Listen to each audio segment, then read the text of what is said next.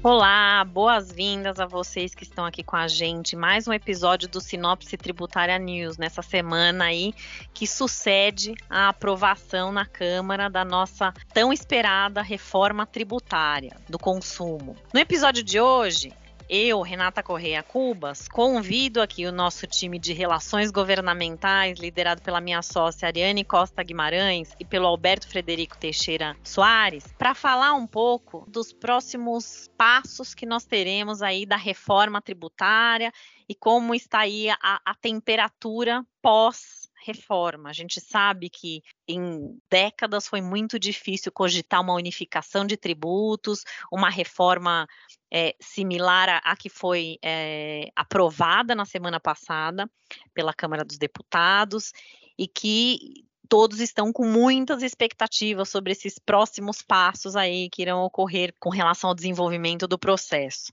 Então, vou convidar a Ariane para começar a falar um pouquinho da, da aprovação na Câmara é, e esses principais impactos no Senado para começar o nosso bate-papo de hoje.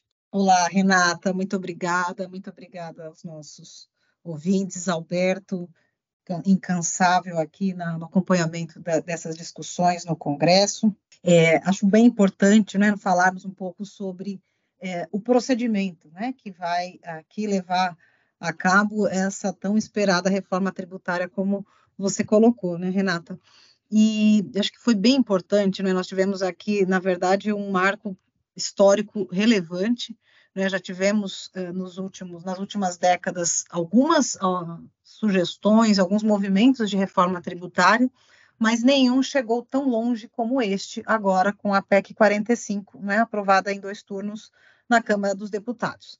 E evidentemente que esse movimento surtiu efeitos imediatos no Senado, que estava muito atento né? Nós tivemos uh, manifestações de vários senadores, né? a começar pelo uh, senador, o presidente da Casa, Rodrigo Pacheco, ele elogiou a aprovação da reforma, né? disse que, na verdade, foi um trabalho hercúleo do presidente Arthur Lira, do próprio relator, do deputado Aguinaldo, e agora ressaltou que o papel do Senado é justamente deliberar sobre ah, os dispositivos que foram aprovados, eh, eventuais ajustes que sejam necessários, é, tivemos também a manifestação do senador Randolph Rodrigues. O senador Randolph ele elogiou o ponto do cashback. Ele tem uma pauta muito ligada a questões de desigualdade e entendeu que esse foi um avanço importante. Né, e também não deixou de mencionar a questão de, de, da exigência de impostos sobre propriedades, que também foi alvo da, da reforma tributária, como a Renata colocou, né? uma reforma que no início se direcionava para o consumo, mas o, o, a Câmara dos Deputados entendeu por bem também agregar essas uh, sugestões aqui de alteração de alguns tributos sobre a propriedade. E nós também tivemos aqui a posição, por exemplo, do senador Rogério Carvalho, que, na verdade, pontuou que o Senado ele vai precisar reforçar aqui os pontos né, e entende que o Senado é uma arena adequada para que as sugestões de incremento da reforma que em alguma medida já foram apresentadas na Câmara, mas que não foram acatadas, que o sejam, é, no mínimo, deliberadas aqui é, no Senado. E também nós vamos ter a, a constituição né, de um grupo de trabalho, nós já temos o presidente desse grupo de trabalho, que será o senador Efraim, e nós já temos o relator da reforma tributária no Senado, que será, que será o senador Eduardo Braga.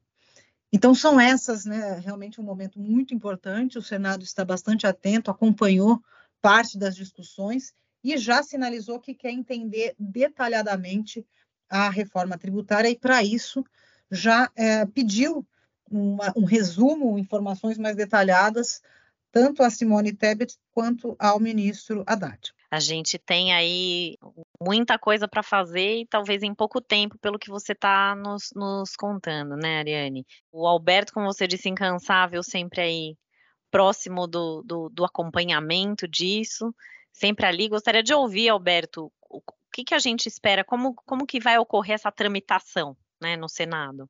Oi, Renata, obrigado por transmitir a palavra, obrigado também a Ariane.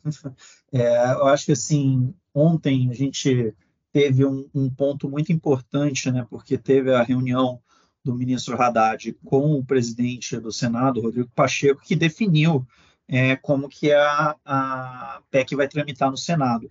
Existia inicialmente uma expectativa que ela pudesse passar por várias comissões, mas ficou definido que vai passar tão somente na CCJ, na Comissão de Constituição, Cidadania e Justiça do Senado, né, com a relatoria, como bem apontou a Ariane, do senador Eduardo Braga, e, enfim, é, não, não, após a análise né, na, na CCJ, o, o, a PEC vai ser enviada para o plenário.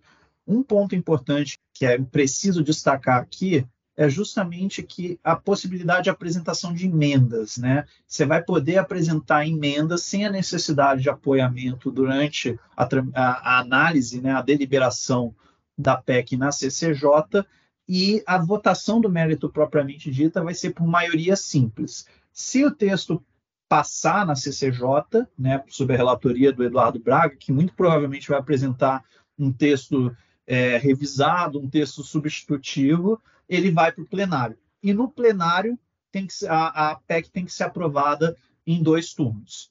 Né? É, existe previsão para apresentar emenda em plenário, é, que, só que essas emendas elas são é, mais, é, elas precisam de um apoiamento específico de pelo menos um terço dos senadores, ou seja, 27 senadores têm que apoiar a apresentação dessa emenda em plenário.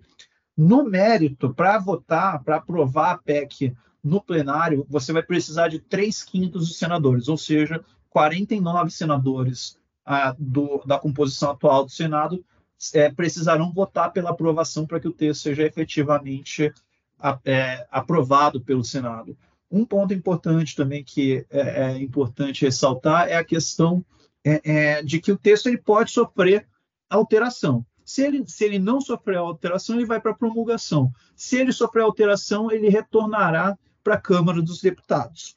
Então, esses são os pontos, acho que, mais importantes. É uma, uma observação apenas, a CAI, né, que é a, é a Comissão de Assuntos Econômicos, essa era a comissão que é, no primeiro semestre teve um grupo de trabalho que foi formado, mas ela não analisará, ela não deliberará sobre a PEC. Ela tão somente realizará é, eventos paralelos com a temática de reforma tributária, é, enfim, é, conforme calendário que eles estabeleceram, mas ela não vai analisar o texto.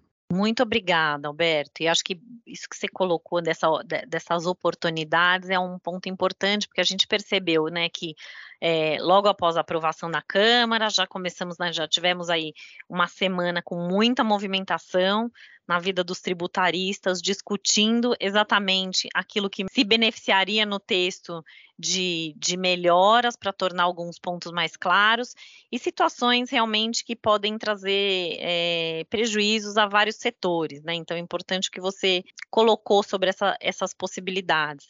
Queria ouvir de vocês um pouco, onde vocês estão vendo é, sobre as principais aí oportunidades de, de sugestão de alteração mesmo é, do texto pela sociedade civil, por associações, enfim, como é que vocês estão vendo essa situação? Porque a gente viu que em muitas frentes, a gente viu gente muito celebrando algo no sentido de que está posto que a gente sempre esperava, mas muita gente é, bastante preocupada que a gente continue com pouca simplicidade, muitos litígios.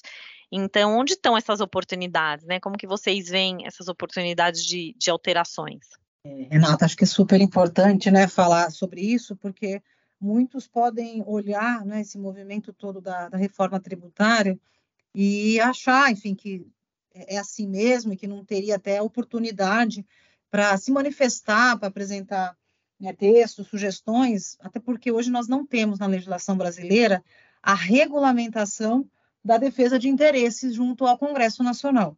Né? Mas uh, aqui, para nós, é muito claro que o fato de não existir uma regulamentação não quer dizer que ela não pode ser feita. Né? Muito pelo contrário, hoje existem algumas regras que disciplinam esse movimento, né? e, e, você mesmo, enfim, está à frente de algumas associações, acho que a, a sociedade como um todo, aí olhando o universo né, de defesa de interesses de indústrias, uh, Aqui houve um movimento bastante expressivo.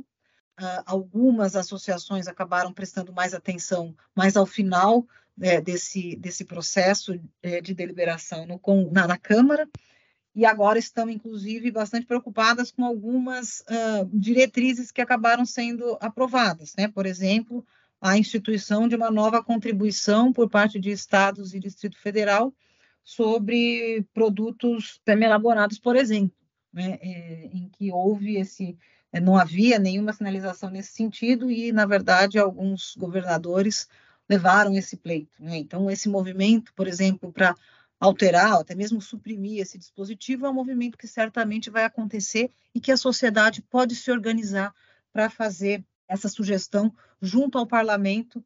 Né? Nós, inclusive, aqui na nossa prática de relações governamentais, junto com a prática tributária e tantas outras práticas né, que forem é, importantes aqui né, na compreensão do tema, nós estamos fazendo justamente esse trabalho, né, que é de levar uh, da, da melhor maneira possível essas demandas, essas alterações de texto, e a sociedade precisa realmente se empoderar dessa atividade, né, que é peculiar e que é de titularidade de todos nós numa democracia.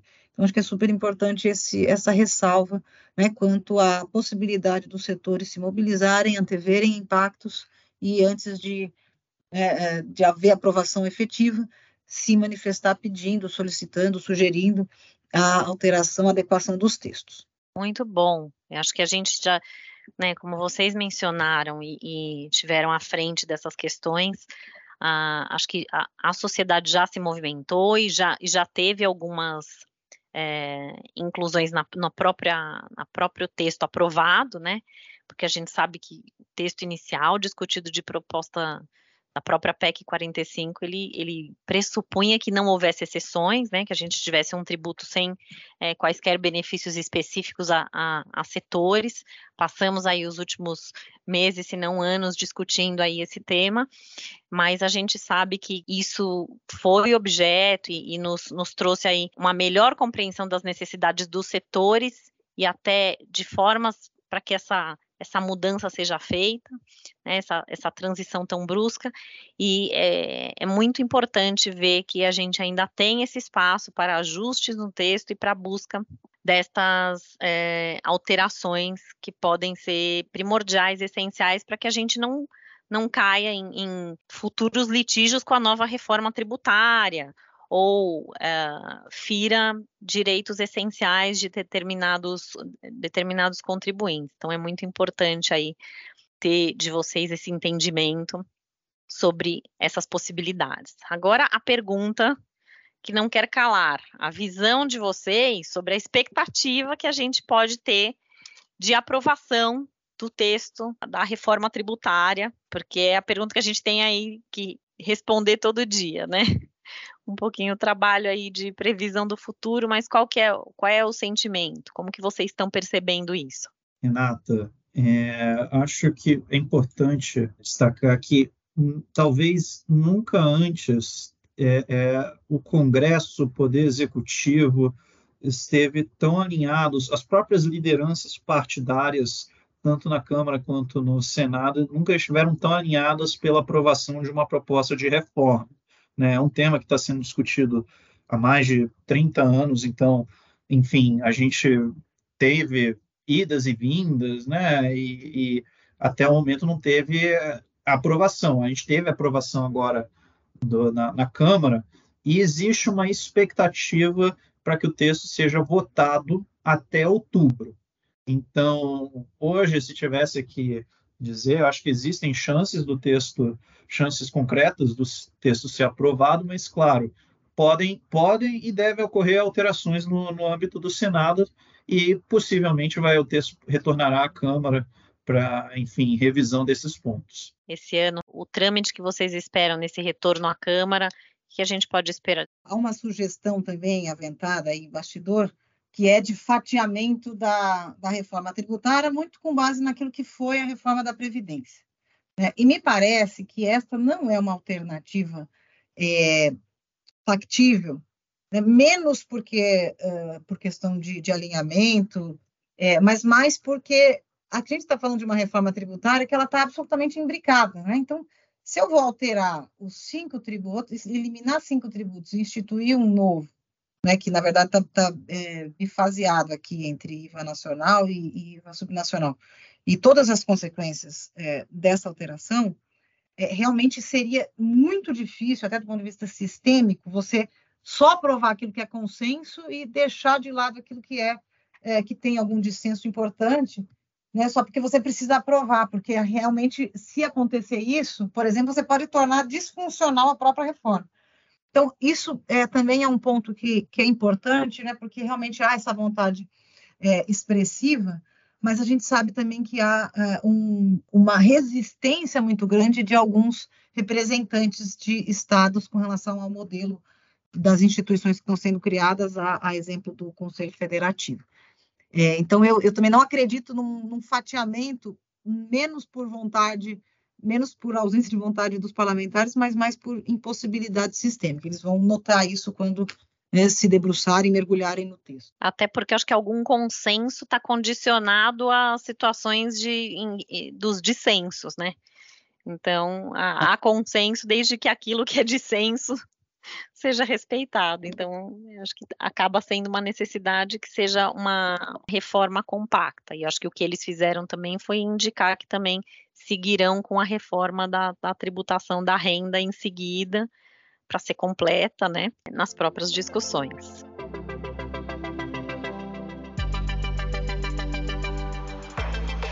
Bom, gostaria de agradecer aos que ficaram aqui conosco até o momento. Chegamos ao fim do nosso podcast. Muito obrigada aí a, a Ariane e ao Alberto por essa visão que estão aí partilhando conosco desse trâmite e das, das perspectivas aí da aprovação. E você que acompanhou o nosso bate-papo, fica atento plataformas, redes sociais, mais análises jurídicas, nosso material já publicado no nosso portal único seguiremos aqui analisando, acompanhando de perto e, e compartilhando com, com todos aí as nossas visões da reforma tributária. Muito obrigada.